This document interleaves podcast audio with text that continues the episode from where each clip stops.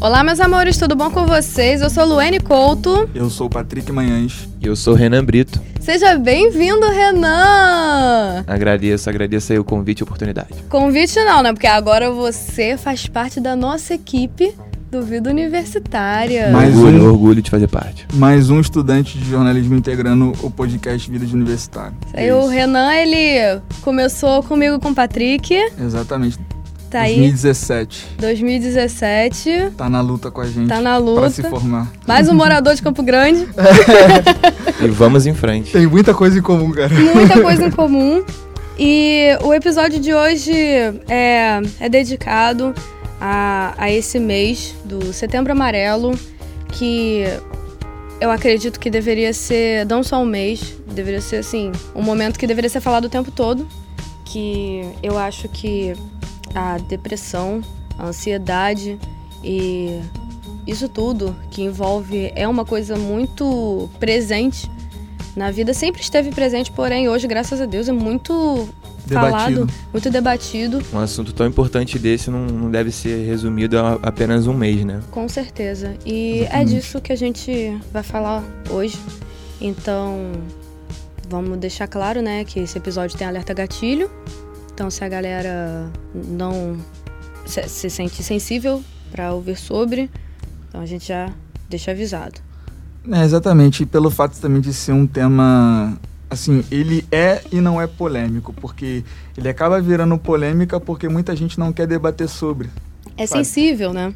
E ele deixa de ser polêmico quando as pessoas começam a debater sobre. Então, eu acho que é um assunto extremamente importante e que eu até entendo que, as, que algumas pessoas deixam de debater ele muito pelo fato de também não saber o que falar. Porque realmente Sim. é um tema que sempre esteve presente, mas que as pessoas acabam não não reparando, sabe? Por isso que essa, essa troca de ideia aqui é muito importante. Sim. Porque muitas pessoas, além de não perceberem e ouvirem o que a gente tem a falar, de repente vão se ligar no que está acontecendo na vida dela. Sim. E a partir de, vai ver dali que tem algum problema, vai tentar resolver. E, e dando um outro spoiler também, é, durante o programa a gente vai conversar sobre as nossas vivências, claro, mas também sempre com a perspectiva de um profissional. Sim, vamos ter a participação da psicóloga e minha amiga de infância, Ana Flávia Horta. E ela vai estar aqui participando com a gente, respondendo algumas perguntas e tirando algumas dúvidas sobre esse assunto delicado. E eu queria saber de vocês, gente, antes, antes de tudo, é como vocês lidam com a ansiedade. É, ansiedade na, na questão assim, não só no meio universitário, porque estudar, né, lidar com provas e datas e TCC, como a gente já falou sobre isso em alguns episódios passados, e quase todos os episódios a gente fala de TCC, Sim. mas temos um episódio Deve ser anterior. porque é a nossa vivência. É a nossa vivência, mas a gente tem um episódio específico com a nossa orientadora Natália Rocha, é, temos um episódio com ela sobre o TCC. Então, se vocês quiserem saber mais um pouquinho sobre o TCC, só ouvir lá o nosso episódio.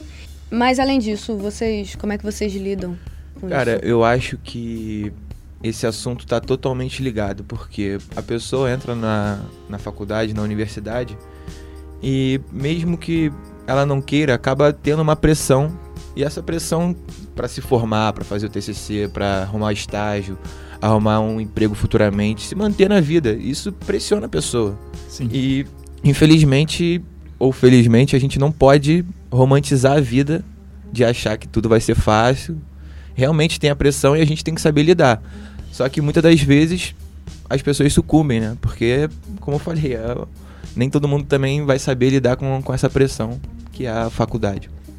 É, com relação à ansiedade e a pressão, é, ela fica, ela é um ponto também que participa muito da vida de universitário, mas ela também ela vai além. Então, por exemplo, antes de você entrar na faculdade, você já tem a pressão e a ansiedade de entrar na faculdade. Sim. E aí essa pressão e ansiedade mudam quando você está dentro e é de você se formar. E aí vai existir uma outra depois quando você consegue sair, que é arrumar um emprego na atividade em que você estudou. Então, é uma participação de ansiedade muito forte, muito grande, que se você não saber lidar, você acaba sucumbindo. E para saber lidar, cara, assim, eu lido muito com relação a a ocupar minha mente, cara. A ocupar minha cabeça, tentando fazer o, o máximo de atividades possíveis. É claro que vai ter, vão ter dias que a gente não consegue, tem dias que a gente só quer existir. Sim, é, foi o que a gente comentou no, no último no último episódio que às vezes às vezes levantar da cama já é um sucesso. Já é um sucesso. Exatamente. Né? Tem esses dias. E aí acabamos é, tendo colocando essas pequenas prioridades para conseguir viver, sabe? Então, aí tentar também ocupar minha mente com coisas com que eu gosto. Então, sei lá, eu vou ver uma partida de futebol, eu vou me exercitar, vou fazer uma caminhada, vou correr, vou ver um filme. Eu acho que esses tipos de coisa é, elas são fundamentais para você tentar tirar da sua cabeça certas prioridades que ocupam boa parte da sua vida.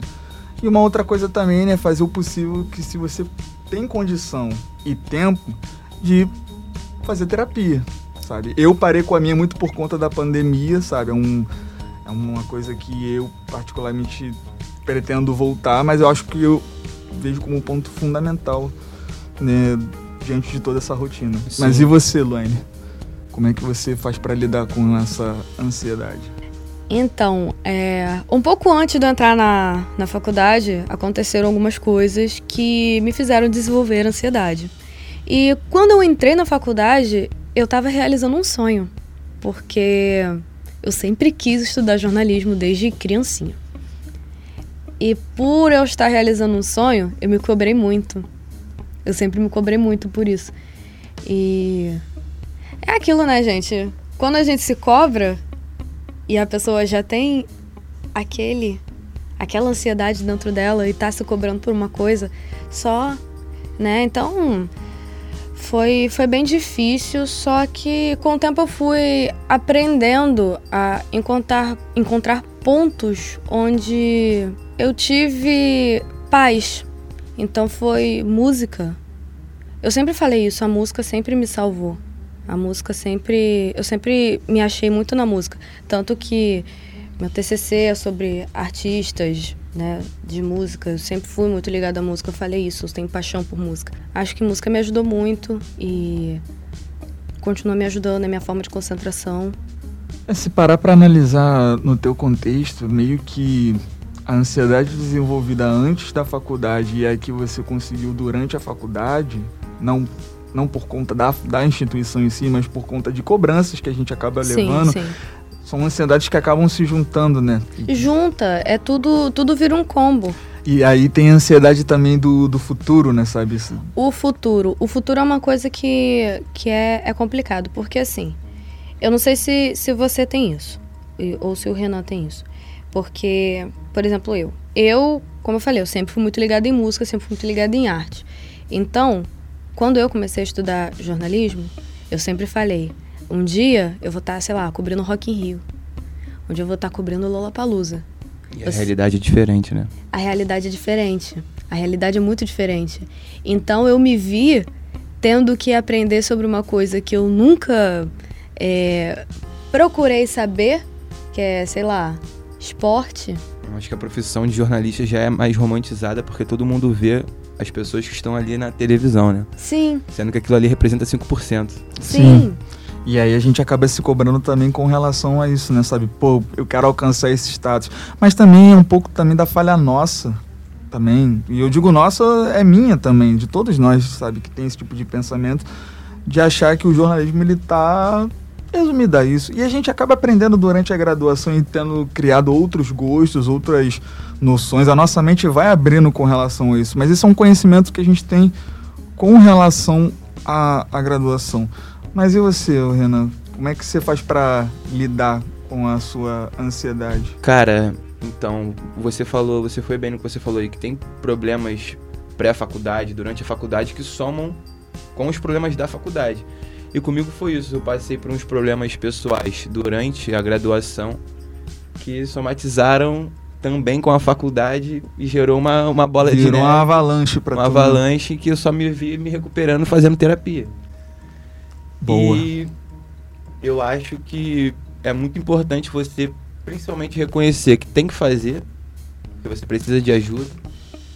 E o principal é isso. Mas eu tive sim ansiedade, tenho até hoje. E tá tudo bem também, né, cara? É. Gente, a ansiedade, é... é... no meu caso, eu acredito que em todos, é uma coisa que assim, ela não passa. Ela é sempre ela vai estar tá, tá lá, presente. ela sempre vai estar tá lá presente. Só que é uma coisa que você consegue controlar. Entendeu? Eu fiz terapia quando eu tinha 15 anos. Só que eu tinha 15 anos, eu era uma adolescente revoltada, eu não queria estar ali. Então eu. Luane Emo. Eu, Luane Emo. Eu era uma adolescente revoltada, eu não queria estar ali. Eu achava que aquilo ali era perda de tempo. Eu poderia estar. Poxa, quando eu tinha 15 anos, eu fazia natação, eu estudava, eu fazia um monte de coisa. Então eu tava, tipo, perdendo um tempo eu achava que eu tava perdendo um tempo, sendo que eu poderia estar, tá, sei lá, talvez se eu tivesse seguido a terapia naquela época, eu poderia ter evitado muita coisa Mas que é, é são tudo momentos diferentes da vida. Você com 15 é anos perspectivas também diferentes. Você tinha uma cabeça totalmente diferente que Sim, você tem hoje. Sim. Hoje. Talvez se você não passasse o que você passou quando você tinha 15 anos, você não seria quem você é hoje. Concordo, e, concordo e... completamente com isso. É uma coisa totalmente relativa. Ah, é, Mas eu abri mão de uma oportunidade. Então, ah, gente, se vocês puderem fazer, tiverem a oportunidade de fazer terapia, façam. É, exatamente, é isso que eu ia falar. Mas... Mesmo que vocês acham que não tenham ansiedade, façam. Façam. Não, exatamente. E era isso que eu ia falar com relação a a perspectiva que você tinha com relação à terapia com 15 anos e a perspectiva que você tem hoje. E, e assim, quando você tinha 15 anos, ainda era um assunto que não era tão comentado assim, sabe? Embora a nossa geração tenha passado muito por essas questões. É, é um assunto tão recente, sabe? Tão Sim. recente que a gente não tem noção muito das coisas quando a gente para para olhar como, como, como éramos quando Sim. éramos mais novos. A gente tentava atribuir certas ansiedades como ah, por outros motivos. Só é, quando falando, a gente, quando a gente era novo, a gente não conseguia reparar. É até um pouco daquilo que a gente estava falando antes do episódio começar, das pessoas que antigamente, né, tratavam a ansiedade, depressão. Como besteira. Como besteira. fraqueza. E hoje a, a geração de pessoas da terceira idade que a gente vê são várias pessoas com problemas, com transtornos psicológicos que poderiam ser tratados antigamente, mas as pessoas não levavam a sério. Sim. E hoje a nossa geração está trabalhando isso de forma mais eficaz, está abrindo debate a isso. Isso é muito não, importante. É, e, e isso também está carregado por um. Assim, tem várias medidas, né? E eu acho que o debate ele acabou surgindo mais quando começamos a botar na nossa cabeça que depressão não é algo errado, sabe? É algo normal e que deve ser é, saber lidar com relação a isso. Então existem casos muito famosos de pessoas, não só de, de famosos, mas como também pessoas próximas a nossas, que tem vergonha de falar que tem depressão, quando na verdade por dentro elas estão pedindo por ajuda, por socorro. E sempre quando tem eles veem que não se sentem seguros de falar, de pedir essa ajuda, elas acabam assim é, sucumbindo. Sim, cara, e esse Sim. discurso de que depressão é bobeira tem que ser. Tem que, porra, tem que acabar. Ele ainda, tem que ser. é um discurso muito é, forte, é né? muito forte, mas ele Porque tem que acabar. Porque não é assim. E, e esse discurso só leva, em vez de ajudar as pessoas, só piora. Só piora as pessoas pessoas. E a gente, como ser humano, tem que pensar no coletivo e sempre ajudar as pessoas, né? É por isso que é necessário que as pessoas façam a terapia. É necessário que todo mundo entenda que a terapia está aí para ajudar e que as pessoas precisam, tipo, perder essa ideia de que só vai pra, pra psicólogo e, e terapeuta que é maluco. Que tem umas pessoas que pensam muito é um, dessa forma. Essa ideia tem que ser combatida Nossa, pra ontem, cara. pra ontem. Porque o que eu já cansei de ver, tipo... Ah, na época... Na época que eu... Gente, eu tinha 15 anos. Eu tinha 15 anos há 10 anos atrás. E há 10 anos atrás, quando eu falava... Ah, eu tenho, tenho que ir pro psicólogo. E a pessoa falava... Ah, você é maluco? Pra ir pra psicólogo? Sim, não tem nem muito tempo Pô, isso. As coisas mudam tão rápido que mudam às vezes do dia pra noite. Imagina no que mudou em 10 anos, né? É. Antes as pessoas viam a, a psicologia, a terapia mesmo como algo como vergonhoso, sabe? Ah, não, as pessoas não podem saber que eu tô ficando maluco tal, ou que eu tô muito mal. Só que hoje, eu não duvido muito das pessoas baterem no peito e falar assim, cara, eu faço terapia, assim, com orgulho, porque é, é, chegou a ser um ponto tão necessário na nossa vida que, por exemplo, se eu estivesse fazendo agora, eu bateria no peito com muito orgulho, falando, cara, eu, eu faço porque é muito necessário. Eu vou falar uma coisa para você. É, eu acho que deveria facilitar o acesso, entendeu? Hum. Eu, eu falo isso por, contra, por conta própria, entendeu? Vou falar a minha experiência. Quando eu tava passando por umas dificuldades e tal, quando eu comecei a ter as minhas crises de ansiedade, depois que eu comecei a, a, a fazer a faculdade e tal, eu procurei ajuda na unidade de saúde pública que tinha perto da minha casa, nas clínicas da família. Deixando claro que eu sou uma pessoa que defende muito SUS, tá? Defenda um SUS. Defenda um SUS. Eu sou uma pessoa que sempre defendeu e eu sempre vou defender. Porém, é, a gente não pode tapar os olhos para as dificuldades. E uma coisa que eu sei que lá é muito difícil é atendimento psicológico, entendeu? E foi uma coisa que até hoje eu aguardo. E eu fico pensando que assim, eu fui para lá porque eu estava tendo crise de ansiedade. Imagina alguém que tivesse uma situação um pouco pior do que a minha e tivesse aguardando o atendimento por três anos, que é o tempo que eu estou esperando. Estou aguardando o atendimento há três anos. Então, assim, eu acho que faltou, falta um pouco de atenção. Acessibilidade, no Acessibilidade, caso. falta um pouco de acessibilidade. Acontece um meio que um, um, um sentimento de, de exclusão das pessoas que têm condições de pagar uma terapia e das que não, né? Sendo que todo mundo pode sofrer de, de uma depressão, independente da, do grau financeiro que você esteja na vida. Então, todo mundo tinha que ter poder ter acesso à, à terapia, a se tratar, procurar tratamento.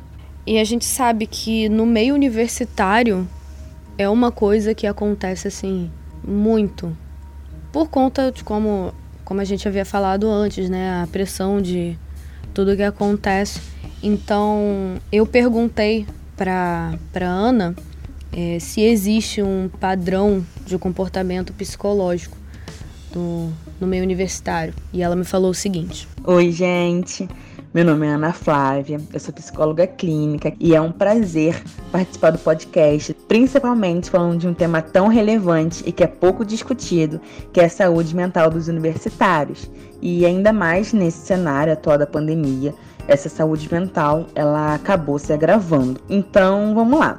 Né? Eu não vou generalizar e dizer que há um padrão nos comportamentos dos universitários, porque cada pessoa é singular. Mas o que se apresenta, de acordo com as pesquisas, é que geralmente os universitários apresentam sim um maior índice de transtorno de ansiedade, aumento do estresse e depressão.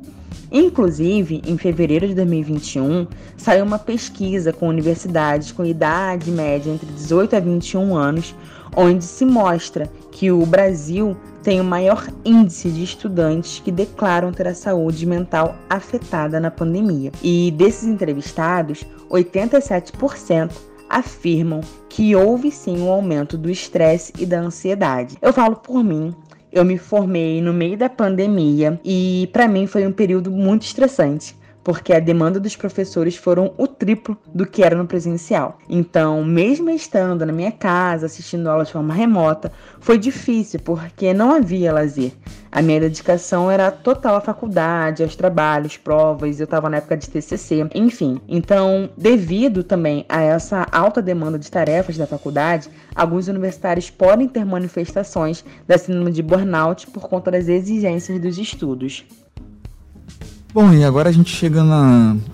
Embora já tenhamos falado sobre um pouco a, a, respeito, que é a questão da importância da terapia, mas agora a gente pode até abordar a importância da terapia num contexto em que temos tantas atividades para conciliar. Então, embora seja o podcast Vida de Universitário, é, não seja só, só eu tô botando só entre aspas, não tô diminuindo a universidade, mas claro.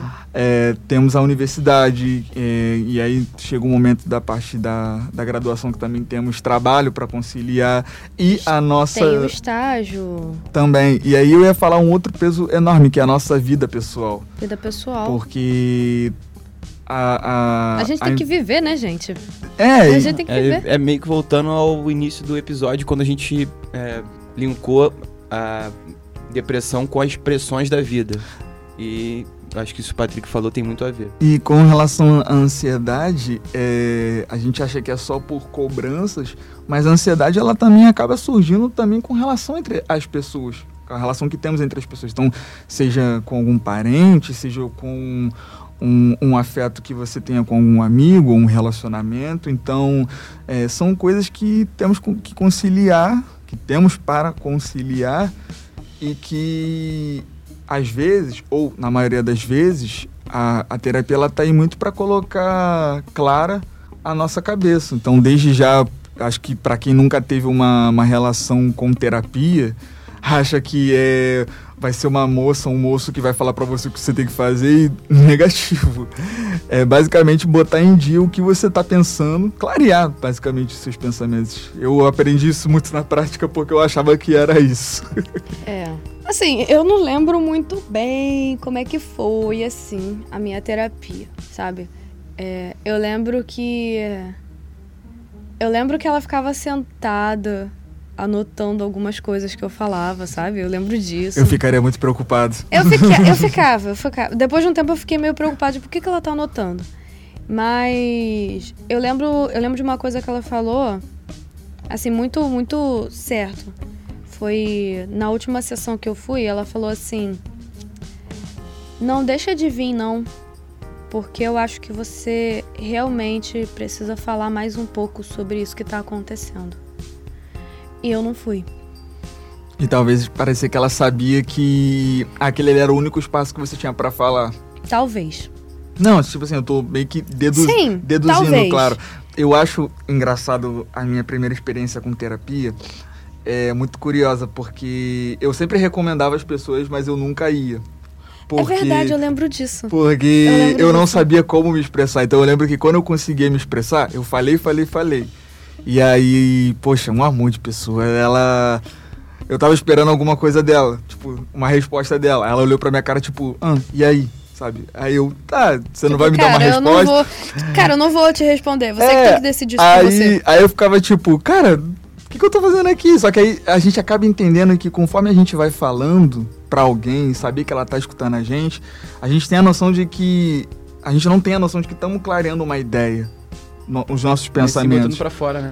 É, porque a- no início a gente pensa que, pô, se é pra botar pra fora, eu falo sozinho em casa. Quando na verdade, quando a gente sabe que tem alguém escutando, você acaba valorizando isso e clareando muito a Sozinho ideia. em casa é bem complicado. É bem complicado, óbvio. é, Talvez seja uma hora até obviamente. que não seja bom ficar E chega uma altura da terapia que pelo menos aconteceu comigo, que quando eu acabava falando e descobrindo muito o que eu teria que fazer, o que era melhor pra mim, eu cheguei a brincar com ela falando, cara, mas por que, que eu tô aqui então, sabe? Tipo, eu consegui clarear na minha cabeça. Cara. É, sabe? É, mas é uma, é uma ironia, É uma obviamente. ironia, óbvio. Obviamente, porque, cara, é, é muito louco, sabe? Como a terapia faz com que a nossa mente abra para novas possibilidades e achar soluções. A gente busca soluções. Eu não sei se você lembra do Patrick antes da terapia e o Patrick depois.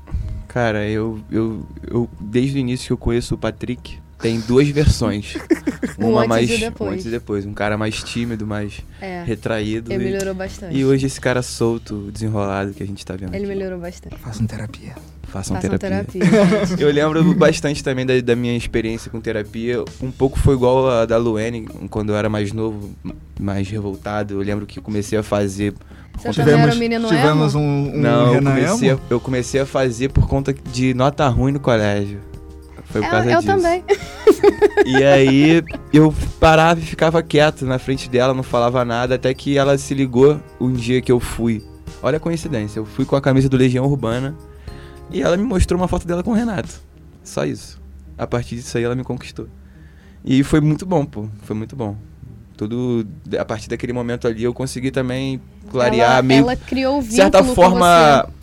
De certa forma amadurecer minimamente ali, ouvir uma outra opinião e foi muito bom. E, e depois fazendo já mais mais velho, com outra cabeça, outras ideias. Resumidamente, façam terapia. Ela, ela criou o vínculo com você. Eu acho Aí. bacana que, assim, eu só peguei só um tipo de abordagem de terapia, então pelo menos com a, a abordagem que eu peguei, é muito interessante porque por mais que a gente fale, eu posso ficar tipo uns 40 minutos falando, ela vai chegar e vai falar, sabe? Ah, mas e aí? Como você se sente? Ela faz uma outra pergunta para que a gente pense sobre isso, porque Uhum. muitas das vezes eu acho que quando estamos sozinhos ou quando estamos com uma outra pessoa, a gente não se faça essa pergunta, sabe? Ou a, a outra pessoa com quem estamos falando não não pergunte para nós, sabe, como estamos nos sentindo, para saber lidar com a situação. É, e. Todo esse assunto sobre a questão de conciliar tantas atividades e ainda poder encaixar a terapia no meio disso tudo, é, fizemos uma pergunta também para Ana sobre quão importante, sabe, a, a terapia em que o indivíduo possui tantas res responsabilidades para lidar. Então é isso que vamos ouvir agora.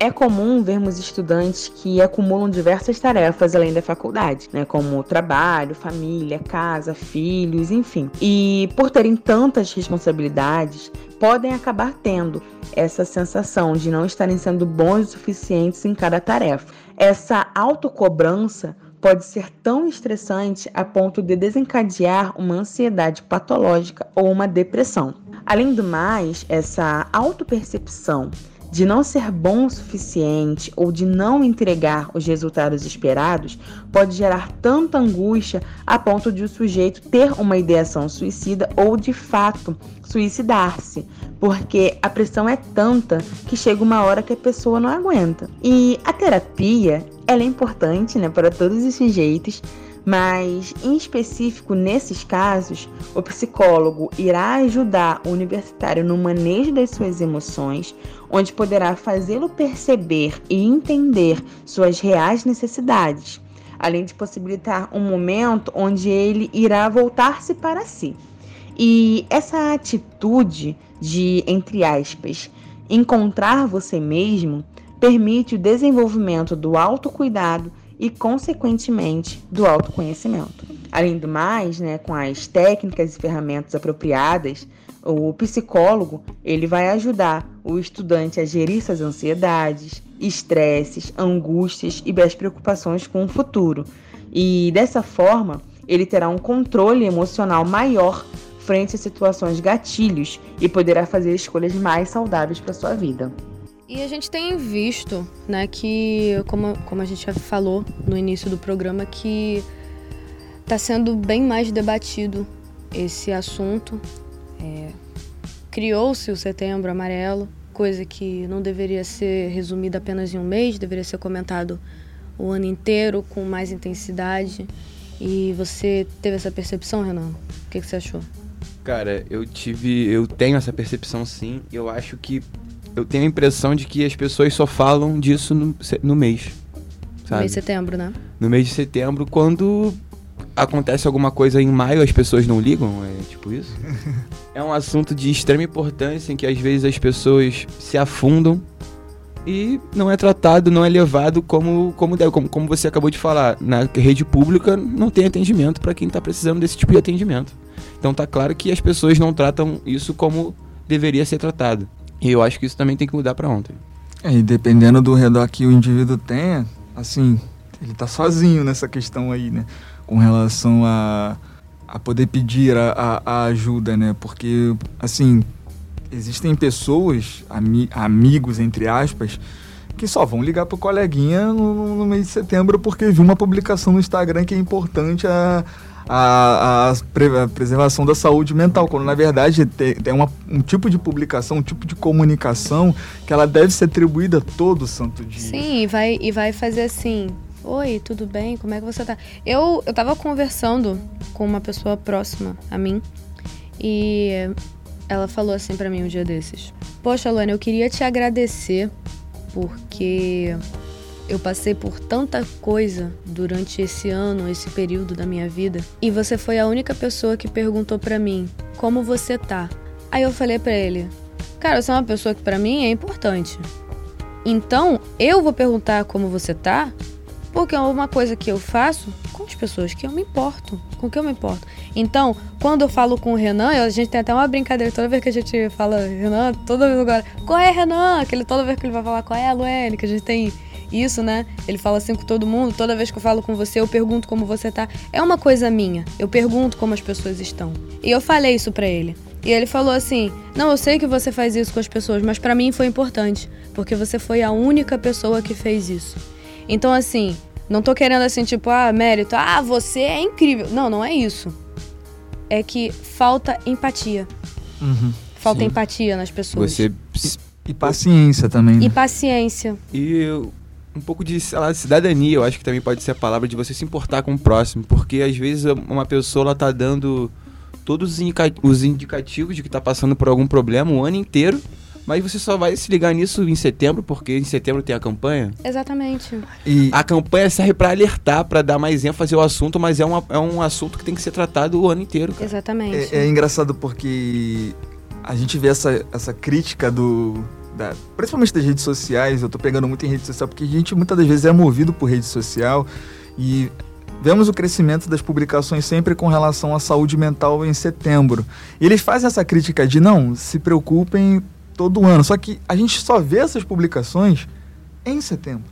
A gente não vê esses debates, e assim, eu pelo menos eu não vejo esses debates sobre é, a saúde mental em outros meses. Só se acontecer uma tragédia. Infelizmente Sim. a gente espera acontecer uma tragédia para vir esses debates à tona. Principalmente a gente é movido a tragédia. Principalmente quando essa tragédia é de alguém famoso, né? Sim, ainda tem a gente, esse detalhe. Outro a problema. Gente, eu, eu, até vou me incluir nisso porque a gente não pode ser hipócrita, né? Porque a sociedade às vezes não liga para a tragédia que está rolando do lado da sua casa com seu vizinho, Sim. mas um famoso é o, é o que faz a, as pessoas acordarem, né? Exatamente.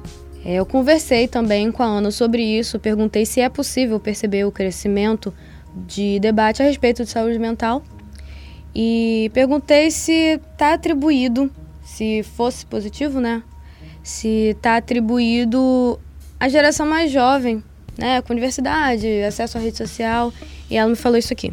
O debate da saúde mental vem sim crescendo, principalmente dentro ali da população mais jovem. Mas ele ainda é colocado, sim, ele ainda é visto, sim, como um tabu ainda se tem aquela ideia de que o psicólogo é para os loucos. E já que a gente está no mês de setembro, que é tido como o mês da prevenção ao suicídio, ainda hoje nós escutamos que não devemos falar sobre o suicídio, porque senão podemos influenciar de alguma forma as pessoas a cometerem um ato. E isso é um grande absurdo visto que quando temos a campanha do Setembro Amarelo ou do Janeiro Branco, que é sobre a saúde mental, por exemplo, nós estamos levando conhecimento aos demais e mostrando às pessoas que sofrem com algum transtorno que elas não estão sozinhas e que podem contar com a nossa ajuda. Então, por mais que a galera mais jovem esteja engajada nesses assuntos, ainda temos sim um estigma acerca da saúde mental. E as universidades, elas podem contribuir com a saúde mental do, do universitário fazendo campanhas informativas sobre os principais transtornos, transtornos que atingem o universitário, fazer divulgação interna das inscrições para a participação do SPA. Né? O SPA é o Serviço de Psicologia Aplicada, onde os estudantes de psicologia estagiam e atendem a população local e também podem atender os estudantes da universidade, seguindo alguns critérios. E se a instituição não oferecer esse serviço, ela pode tentar fazer parceria com instituições que ofereçam para cuidar da saúde mental dos seus alunos. É, além disso, é importante que a faculdade dê voz ao universitário e não seja omissa aos casos de abuso por parte da equipe docente, porque assim casos de professores que intimidam alunos, assediam moral e sexualmente, além de passar uma carga de atividades pesada para o aluno. Então, a universidade ela tem esse papel primordial de ouvir, acolher e respeitar seus alunos. Então, pessoal, é, o episódio hoje foi um pouco pesado, teve um clima um pouco pesado por conta do assunto, mas é importante deixar claro que se vocês estiverem passando por qualquer tipo de dificuldade, sentir um pouco de angústia, ansiedade, até se estiver se sentindo um pouco para baixo, porém esse um pouco para baixo seguir durante vários dias, procurem ajuda, conversem com alguém que é sempre bom. Procurem terapia, procurem ajuda. É isso, galera. É... Como a Lani falou, é um episódio pesado, mas eu vejo com uma grande necessidade. É... E assim, a gente atribuiu aqui nossa, nossas experiências, nossas vivências, estamos aqui sempre para conversar. Lembrando só que o programa é entre nós três, mas é, é em contato com os ouvintes. Então, caso vocês queiram é, conversar, abrir o coração de vocês, estamos todos juntos aqui. E é isso. Vamos por mais e até o próximo programa. Acho que é isso, cara. Como os amigos já falaram aí resumidamente, é um assunto complicado, é um assunto difícil de ser debatido, mas também de suma importância. Porque ainda que ajude uma pessoa, já, já o objetivo da, da, da, dessa ideia que foi trocada já foi alcançado. Porque é muito importante que as pessoas tenham noção de que isso é um problema grave e que o mais importante tem cura e façam terapia. É isso. É isto. Patrick, muito obrigado por estar comigo mais uma vez. Eu que agradeço. Renan, seja bem-vindo. Muito agradecido pelo, pelo convite e feliz de estar aqui trocando essa ideia com vocês. Ana Flávia Horta, muito obrigado por estar aqui. Agradeço imensamente o convite e espero ter contribuído para levar um pouco mais de informação sobre a importância da atenção à saúde mental dos universitários. Um grande abraço e se cuidem. E pessoal, mais uma vez, muito obrigado por estar com a gente. Bruno, muito obrigado por estar na produção, como sempre. E se vocês tiverem alguma sugestão de assunto para que possamos conversar, mande para zonaoesteinfoco.ucb.gmail.com Este podcast é uma realização dos alunos de jornalismo da Universidade Castelo Branco e produção de Bruno Silento e com a coordenação de Jerkton Bernardo e Natália Rocha. E é isso, até a próxima!